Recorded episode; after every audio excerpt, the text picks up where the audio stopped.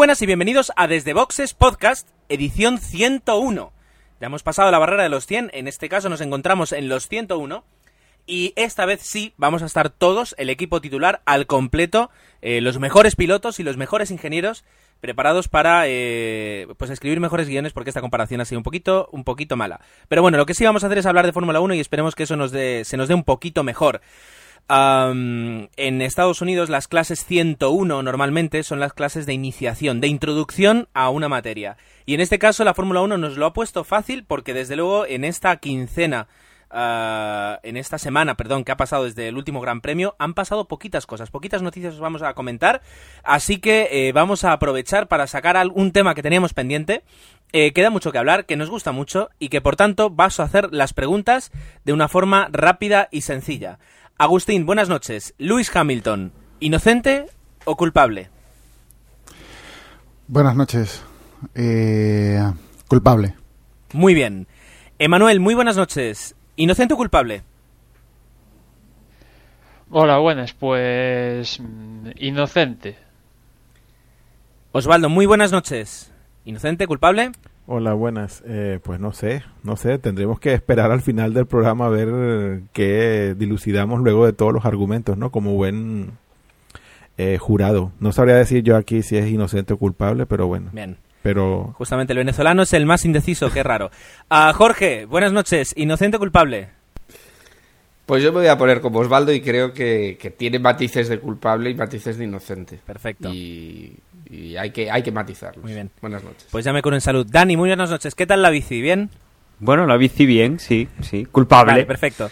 Ah, mira, mira, alguien que se moja, me parece perfecto. Bien, pues eh, hacemos una parada aquí, tal vez pongamos una promo y continuamos hablando de Fórmula 1.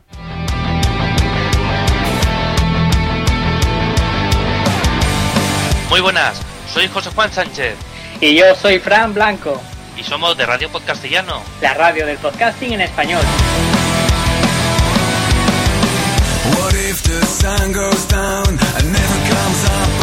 Y queremos invitarte al mejor y más molón evento de la podcastfera. Las sextas jornadas de podcasting que se realizarán en Alicante. ¡Borracho fino!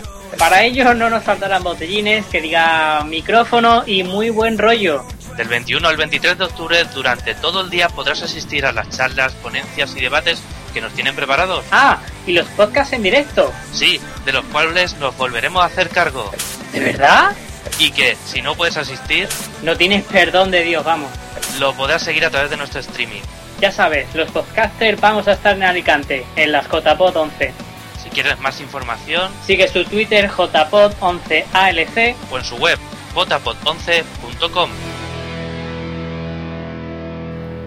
Eh, no lo hemos dicho tal vez, eh, y se me ha pasado con el ímpetu de comenzar a, a grabar, con las ganas de reunirme con mis amigos para grabar de Fórmula 1, pero este fin de semana se va a disputar, eh, se va a celebrar, mejor dicho, se disputan los partidos, se celebran los grandes premios de Fórmula 1, en este caso el de Japón, en un circuito mítico, eh, típico, fantástico, como el de Suzuka, eh, donde vamos a poder ver yo creo que un, gran espectáculo eh, y luego tendremos que estar pendientes también de las condiciones climatológicas. Todavía nos acordamos del diluvión de hace unos años y de lo que eso de lo que eso provocó Daremos daremos en su momento pues eh, paso a, hablar sobre el circuito a dónde va a estar la zona de DRS o dónde creemos porque pues eh, la FIA nos tiene confabulados a, esperar a que publiquemos el podcast para publicar la zona de DRS eh, y también haremos nuestro momento Luis Hamilton, ¿dónde estás corazón? Pero antes de todo, tenemos un par de noticias que comentar. La primera de ellas, eh, Manuel, ¿la quieres comentar tú? ¿La comento yo? ¿Quién la comenta? Pues no sé, me da igual, pero ya, ya que estoy hablando yo. Así me gusta. Eh, eh, bueno, hace, hace nada, escasos podcasts, comentaba que en HRT, pues Jod Willis, eh, a falta de confirmación oficial, había abandonado el equipo, ¿no? Hasta ahora director técnico del equipo en teoría español. Y eh, hace escasos días Mercedes eh, confirmó que Jod Willis se incorporaba a la formación como director técnico, el mismo cargo que desempeñaba en HRT, y también Mercedes eh, anunciaba que Aldo Costa, hasta ahora director, bueno, hasta llegar a Mónaco, si no me equivoco, director, no sé si técnico de ingenieros de Ferrari, pues también se incorporaba a la formación de Mercedes como director, eh, no, como jefe de ingenieros, director tecnológico de, de Mercedes, ¿no? Es un poco, no sé qué, qué pretende Ross Brown Mercedes con esto, porque no sé si en el caso de Aldo Costa, digamos que lo despiden, se, se entiende que lo despiden por hacer más su trabajo, ¿no? Entonces, ¿cómo es que recala en, en otro equipo? No sé. También hay que decir que Aldo Costa tiene una larga relación con Ferrari, Ross Brown, que coincidieron los dos en la época de, de máximo esplendor de Ferrari. Bueno, Joe Willis es un... eh, es anda por todos los equipos de la parrilla, ha pasado por Baronda, Red Bull, HRT, etcétera, etcétera. Es un, un peregrino de los equipos, por así decirlo. Y no sé, a ver qué, qué pretende hacer Mercedes y sacar de sa- salir del fondo de y lograr los objetivos que se plantearon a la hora cuando compraron Brown y los objetivos que ellos mismos se pusieron que es ganar. Bueno, hombre, a ver, eh, en, en la Fórmula 1, en este circo, en este, en este deporte, eh, que te despidan, que, que, que te vayas de una escudería no significa que lo hagas mal, simplemente son ciclos, son grupos de personas que trabajan durante muchos meses bajo mucha presión y, hay desgastes y, y hay años más... eh, más eh, buenos que otros y a veces pues tú trabajas puedes trabajar muy bien en un, equipo y muy mal en otro dependiendo de las condiciones etcétera etcétera.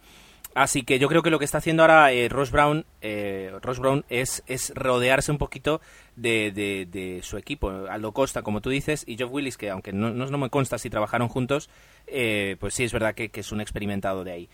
De alguna forma yo creo que, que- la estructura que tenía Honda eh, cada vez funciona menos, en su- es decir, así como van progresando y se van alejando de aquel coche super ganador que desarrolló Honda, pues no cuaja y lo que eh, hace Ross pues es lo, típico que hace un, un presidente de un club, ¿no? De vez en cuando eh, cambia cambia eh, cambia de entrenador y en este caso lo que está haciendo es renovar un poquito la plantilla para ver si, si eso es un revulsivo de cara de cara al año que viene.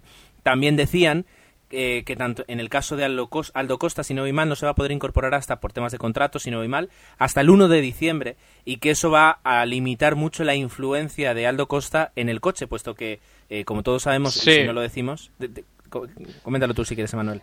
No, que por normativa eh, hay que esperar seis meses para incorporarse a otro equipo y es por esto que dices tú que hasta el 1 de diciembre pues Aldo no, eh, no podría in- intervenir directamente en el- equipo y eso lo que comentabas tú. Por eso, entonces, eh, bueno, vamos a ver. Yo creo que eh, lo interesante es que es que el proyecto de Mercedes sigue sigue muy activo. Eh, después del, del año de, de Brown GP, pues esperábamos que Mercedes estuviera ahí, a la, a la misma altura que tal vez McLaren, Ferrari y Red Bull. Llevan dos, dos años demostrando que no, que son tal vez los primeros del, del segundo escalafón. Y, a mí me interesaría mucho, sobre todo por, por Nico Rosberg y por Michael Schumacher, pues eh, que, el año, que el año que viene tengan un coche al menos de podio y de, luchar por victorias. Eso quiera sonar a, hará más interesante el campeonato, sin duda. Faltaría decir aquí en Mercedes que también se ha rumoreado mucho de Chris Dyer, que fue eh, el despedido de Ferrari por lo que pasó en Abu Dhabi el año pasado y que declaraciones recientemente él mismo pues digamos que asumía su culpa etcétera etcétera y se rumoreaba que podía volver en caso a Mercedes a ser otra vez el ingeniero de pista de Michael Schumacher. Mm, a este respecto no se sabe nada pero casi hace apostar que Chris Dyer va a acabar en Mercedes también.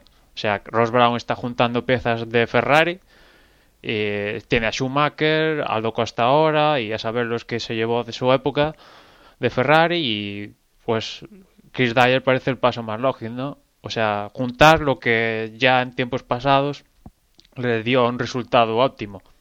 Otra cosa es que lo vuelva a conseguir. Bien, am, hemos comentado ya directamente las, la, la noticia de, de Mercedes GP.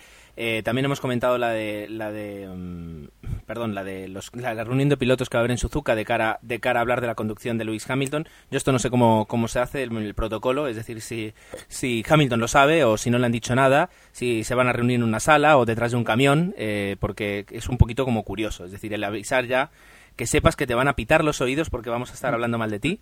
La reunión de la GPDA, ¿no? De que siempre hacen Claro, sí, en sí, cada sí. gran premio. Pero su- supongo que habrá un momento incómodo en el que todas las miradas Sí. se dirigirán a Luis y le dirán puedes ir a por unos cacahuetes que tal y, y aprovecharán para hablar porque o, o se quedará el propio Lewis Hamilton pero tiene que ser un poquito mm, un poco un poco raro el que los pilotos a los que tú quieres adelantar estén criticando que, que tú haces muchas cosas para adelantarlos a veces demasiadas eh, y que ellos mismos hablen entre sí sabes es decir eh, con los piques que hay luego dentro de los pilotos. Entonces eh, tiene que ser un, la casa de las dagas voladoras. Esta situación a mí me recuerda mucho a lo que ha pasado esta temporada en caso de MotoGP con Simoncelli, Jorge Lorenzo, Pedrosa, etcétera, etcétera. En el caso de motos, pues no hay, digamos, algo como una reunión en cada gran premio de la GPDA, no hay asociación de pilotos y todo se basa en una comisión de seguridad, etcétera, etcétera, ¿no?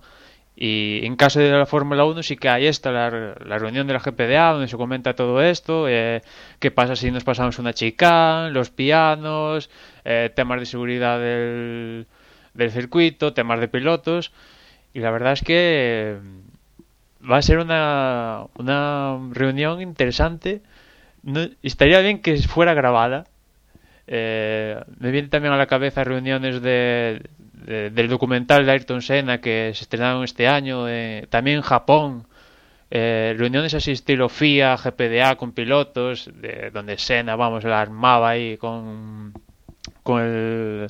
Ahora no me acuerdo quién era el presidente de la FIA, pero vamos, que había de todo en esas reuniones y estaría bien que fueran grabadas y alguna vez vieran la luz. Yo creo que, que si, queremos, si queremos mantener nuestro amor por el deporte es casi casi mejor que, que no ocurra. Eh, porque desde, desde luego perdería, perdería mucho ver, verlos ahí, ahí discutiendo. Pero bueno, sí, tiene su morbo, tiene su morbo. Eh, no sé si alguien tiene... Pero por otro lado, pero por otro lado está bien, ¿no? No, no, claro, claro, por sea- supuesto. Que sean los propios pilotos los que los que se pongan sus límites de bueno, hay que ser agresivo, que yo creo que cuando cuando Hamilton es agresivo y, y, nos gusta verle pues pues adelantar en extremo, pero pero todo tiene un límite y entonces eh, lo que le van a decir es eso sus compañeros, no no que llegue el jefe de turno, eh, llámalo como quieras y, que ponga a los pilotos una reunión entre ellos en los que dicen, mira, mm, los límites son estos y a mí me parece, dentro de lo que cabe, probablemente la mejor solución para que, a ver si Hamilton se da cuenta que, que, bueno, que tiene su forma de pilotar, pero, pero que pilota con otros veintitantos compañeros. Ahora, ¿este tipo de reuniones tienen algún precedente o esto es algo que estamos, lo que vamos a, a ver, bueno, de lo que nos vamos a enterar el, este fin de semana es algo inédito en, en la Fórmula 1? Yo la verdad es que no recuerdo que se, si, si se, ha, ha hecho algo parecido a esto con, con anterioridad. No sé si alguno de ustedes lo, lo sabe o, o podemos decir que efectivamente esto es algo inédito. Hombre, siempre se debate, por ejemplo, el caso de pilotos doblados en el anterior Gran Premio, qué cosas a corregir en el siguiente, que casi nunca se No, cumplen. no, pero yo, yo me refiero a una reunión de este tipo tan específica y, y- y con un, un punto a tratar concreto y hacia una persona también concreta. Yo me, yo me refiero a, un- a- a que si esto ha pasado tal cual como lo estamos viendo hoy, digamos, una reunión acusatoria, si se quiere ver de esa manera, eh, si ha pasado antes con, con algún otro piloto. Yo, yo, yo no recuerdo, pero bueno. Mm, eh, mira, eh, te- claro, tam- habría que ver, y, po- y podemos buscar ahora mismo, gracias a Internet, eh, cuánto tiempo tiene la GPDA, la Grand Prix Drivers Association. Pues mira, eh, se fundó en el año sesen- 61, o sea que viene, viene existiendo desde, desde siempre, se puede decir, ¿de acuerdo? Aunque en el 82 se, se desmontó y luego se volvió a crear en el 94, etcétera, etcétera. O sea, es, una asociación con muchísimo, muchísimo tiempo. Desde el 94 como mínimo, tal y como la, tal y como la conocemos. Eh, en este tiempo al menos nunca ha trascendido o nunca ha sido noticia, eh, pero yo creo que es lo que dice Manuel. este tipo de, de charlas, si por ejemplo ha habido eh, una conducción agresiva de, de un piloto en las últimas carreras, el sacarlo, el que salga a, colación en, en esta reunión debe ser algo habitual. Eh, lo que pasa es que ocurren dos, dos cosas. Primero, no es habitual que un piloto durante tantas carreras muestre una actitud eh, que el resto de compañeros crean que compromete la seguridad de las carreras. Y segundo, eh, dada esta circunstancia extraordinaria, yo creo que los propios pilotos han decidido hacer público que van a hablar de ese tema para que de alguna forma trascienda de que ellos se están tomando en serio eh, la actitud de Lewis Hamilton. Y que de hecho el, el simple hecho de decir que van a hablar de él sirva como una especie como de reprimenda pública se hable luego lo que se hable porque no creo que vayan más de eh, por favor ten cuidado y esto no puede seguir así y una pequeña una pequeña eh, charlita. No, no va a pasar de ahí. Sin embargo el hecho de que haya trascendido de forma pública eso sí ya, ya supone un, público castigo para, para Lewis Hamilton entonces yo creo que como nunca habíamos visto antes Ah, mentira.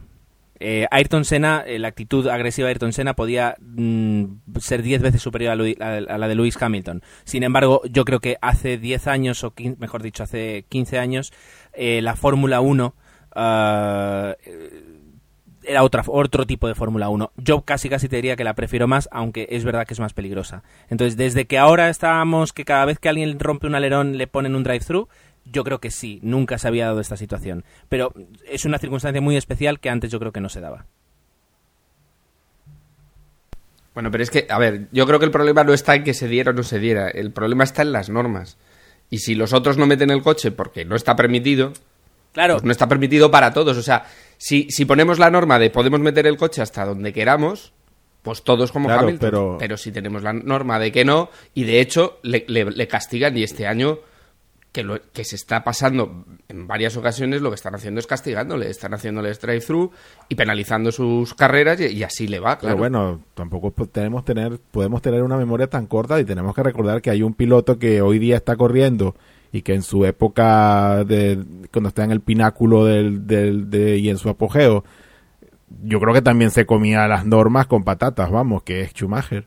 ¿Cuántas veces hemos vi- vimos en los 90 a Schumacher pasarse las normas por por donde mejor le parecía y, y hemos visto también hacer cambios de lo hemos visto más recientemente haciendo lo- los cambios de dirección que están prohibidos entonces vamos que no estoy excusando a Hamilton pero estoy diciendo que, que lo que ha hecho Hamilton es cierto que este año ha sido ha recaído y ha sido muy muy repetitivo y, ha ocasionado muchos accidentes sí eso yo no lo no lo estoy eximiendo de eso pero pero que vamos que actitudes eh, agresivas han, tenido un montón de gente y, y- y pilotos que se han pasado las reglas por donde mejor le parecían también ha habido unos cuantos entonces le parece que bueno le ha tocado el premio el premio a Hamilton y es el que lo han tirado a los leones ahora pero pero vamos que no es no, es el primero y creo que tampoco será el último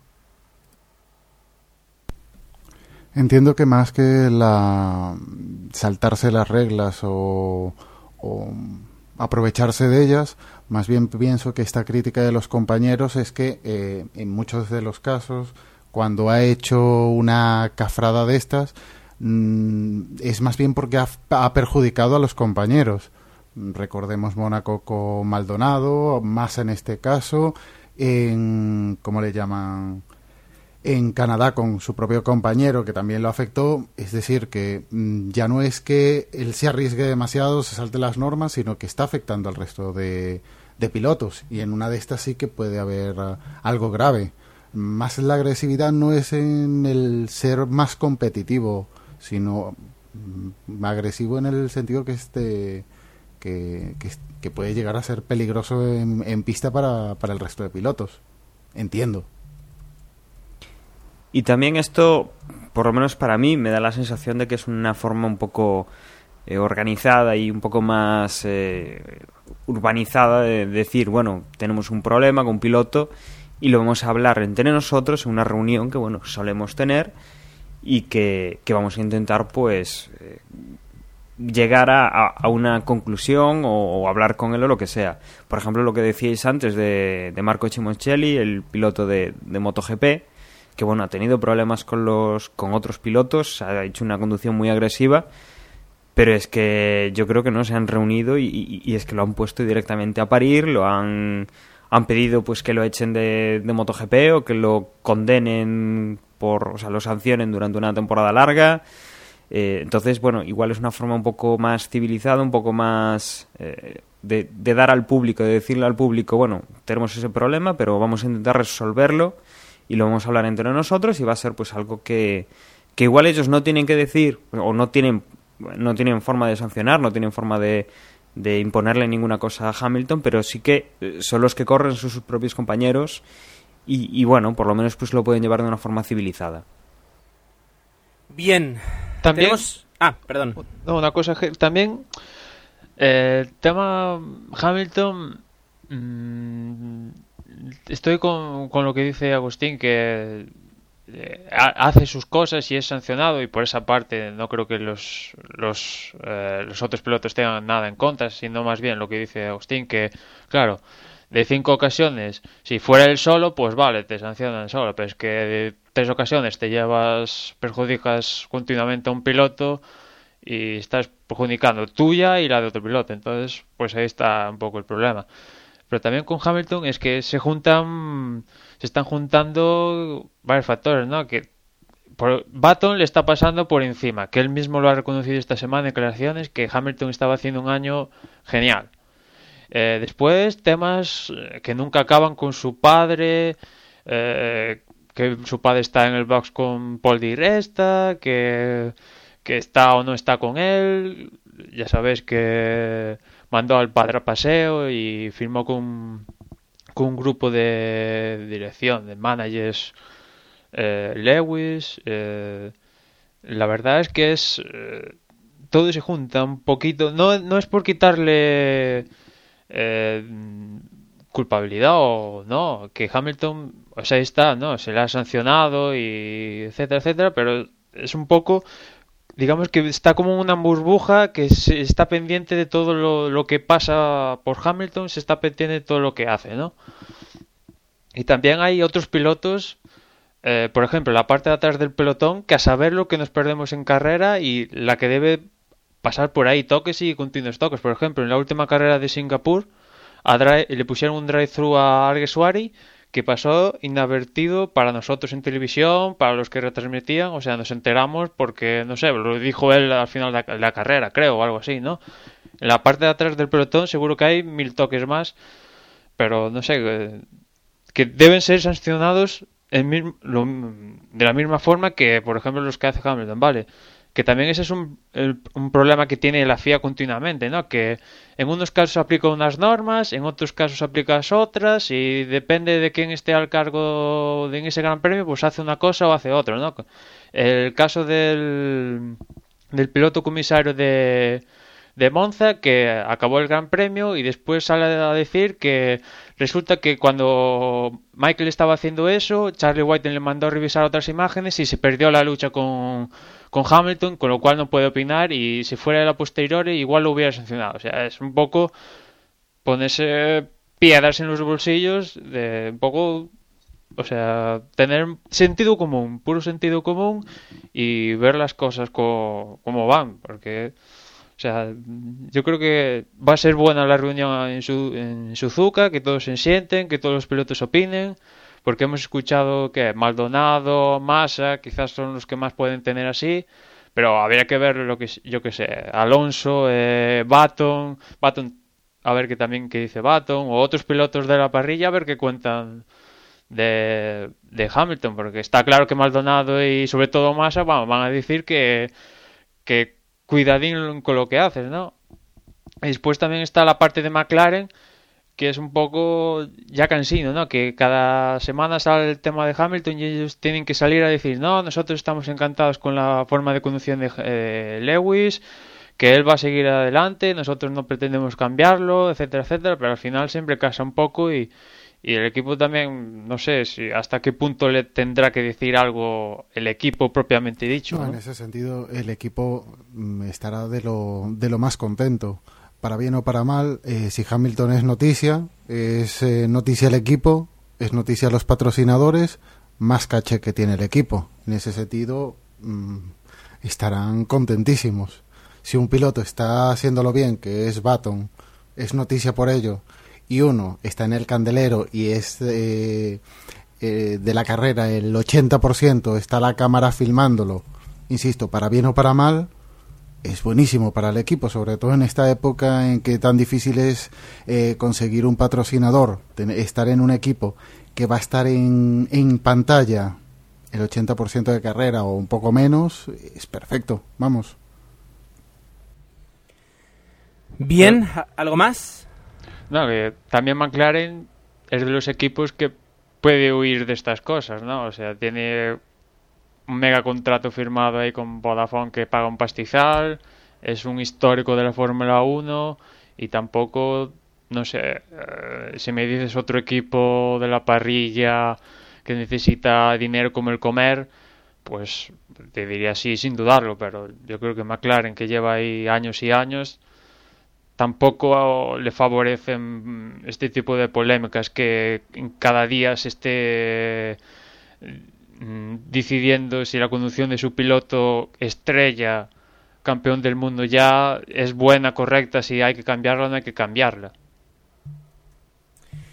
Hombre, eh, yo la verdad es que, eh, quieras o no, es decir, en cuanto a la parte de publicidad, eh, Luis Hamilton no deja de ser, nadie va a decir nunca que es, eh, que es un mal piloto, mm, será demasiado agresivo, etcétera, etcétera, pero la imagen que da es de un piloto muy agresivo, de un piloto que da espectáculo, y eso de cara a los sponsors suele gustar mucho.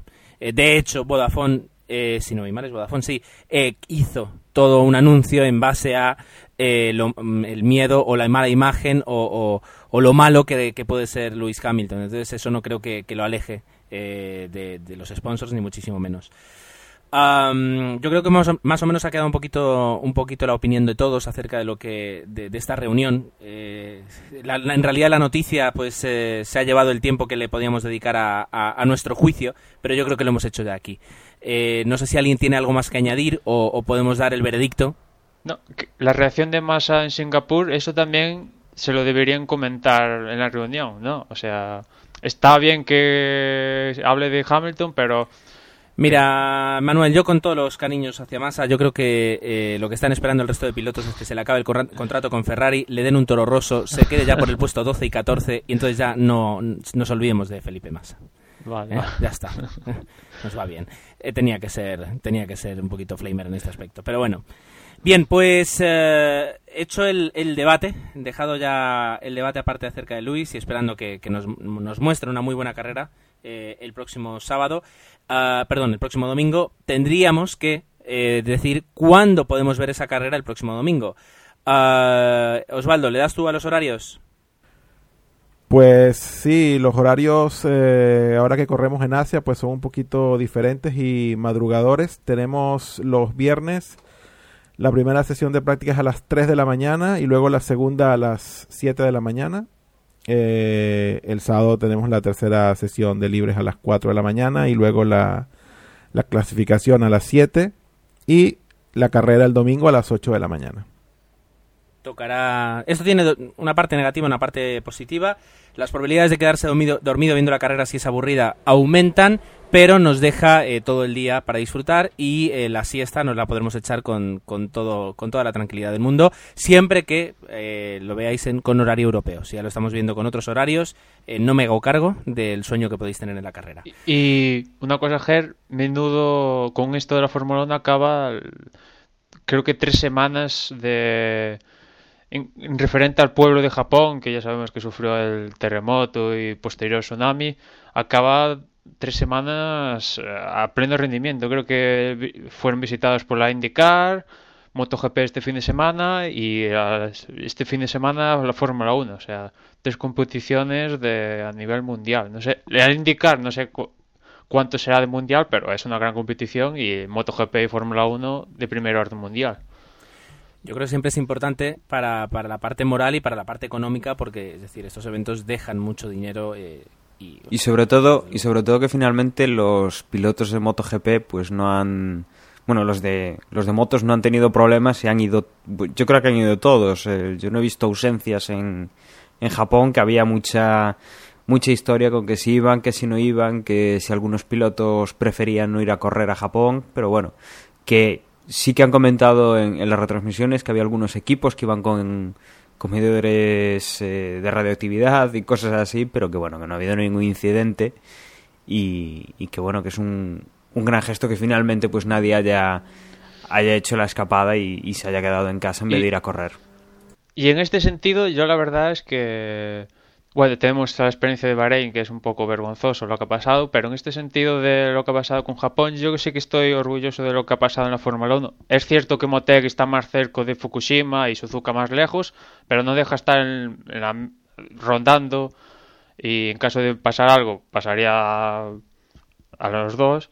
Pero eh, en el caso de Fórmula 1, en ningún momento yo creo que pasó por las cabezas de nadie suspender el Gran Premio, ningún piloto se lo ha planteado, ni no- al menos no ha salido a la prensa, ni nada de nada con respecto a esto de Fukushima, Japón, el terremoto, el maremoto, y yo en este sentido sí que le daría un aplauso a los pilotos, a la organización y a todos de, de la Fórmula 1.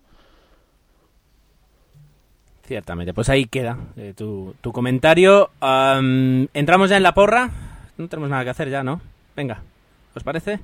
¿Empiezo No, no, yo? Espera, espera, espera. ah, Antes, bueno, sí. La sí, zona una- de RS. La, la zona de RS, es verdad, la zona de RS que todavía no, ah, no ha sido declarada, pero que eh, tanto Osvaldo como, como Jorge y, y Emanuel han estado dilucidando y han decidido dónde va a ser. Luego ya les pasamos un mail a la FIA y, y esto es eh, puro trámite. Adelante, Manuel. Pues bueno, yo me fío por el... Ya últimamente leyendo, pues, el Twitter de Che Puyolar, el ingeniero de pista de Pastor Maldonado, que va habitualmente comentando las zonas de RS previas antes que la confirme la FIA.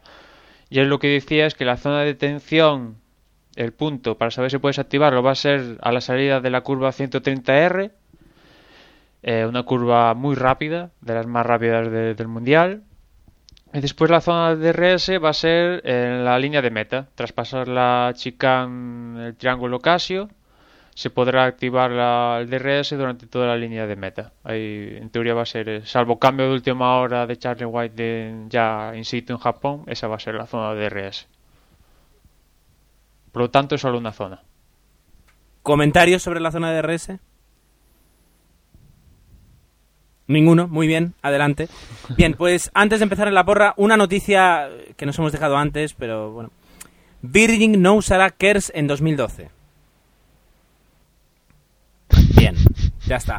Eh, Es que- bien, Es que po- poco hay que decir de Virgin, Ya yo está. creo, ¿no? por eso, en cuanto a la porra, me adelanto yo y voy a decir que ganará Vettel y por tanto tendremos ya campeón del mundial. Segundo quedará Fernando eh, y tercero Lewis Hamilton.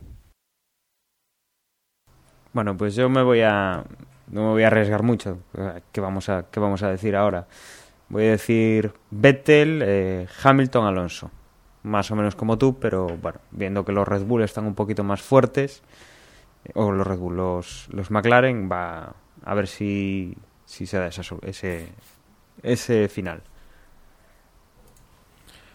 Pues yo para no, no irme un poco del de la línea, ¿no? Eh, diré que también gana Vettel, pero yo, yo voy a, yo creo que voy a se repetirá un poco el, el podio del, del Gran Premio pasado. Yo diré que es Vettel, Baton, solo que esta vez no Weber de tercero, sino que vamos a poner Alonso de tercero en el podio. Entonces, Vettel, Baton y Alonso. Yo pondría que va a hacer doblete el Red Bull, que va a ir muy bien en Japón, con Vettel Weber, y detrás va, va a entrar Hamilton. Pues yo creo que Vettel en esta carrera va a ser un poco generoso y va a dejarle un caramelito ahí a Weber. Ganará Weber la carrera. Eso sí, el segundo puesto se lo quedaría Vettel y tercero Baton. El que poco conoces a Vettel, Agustín. Ya es por variar un poco las apuestas, hombre. Hay que, que tener un poco de diversidad. Yo te preguntaría, ¿dónde le va a dejar el caramelo? Porque la salida, sabemos que aunque haga la pole Weber, se nos va a ir para atrás. Nada, nada. No, no, la pole es de Vettel, ¿eh? No, eso es, Esas- eso es sabido, las- vamos. Aunque el lo deje récord pasar, no lo, no lo pierde. Pero, pero va a ir a por las poles a por todas, ¿eh? Pues yo voy a apostar por también por Vettel, segundo Alonso, pese que vuelven los compuestos medios.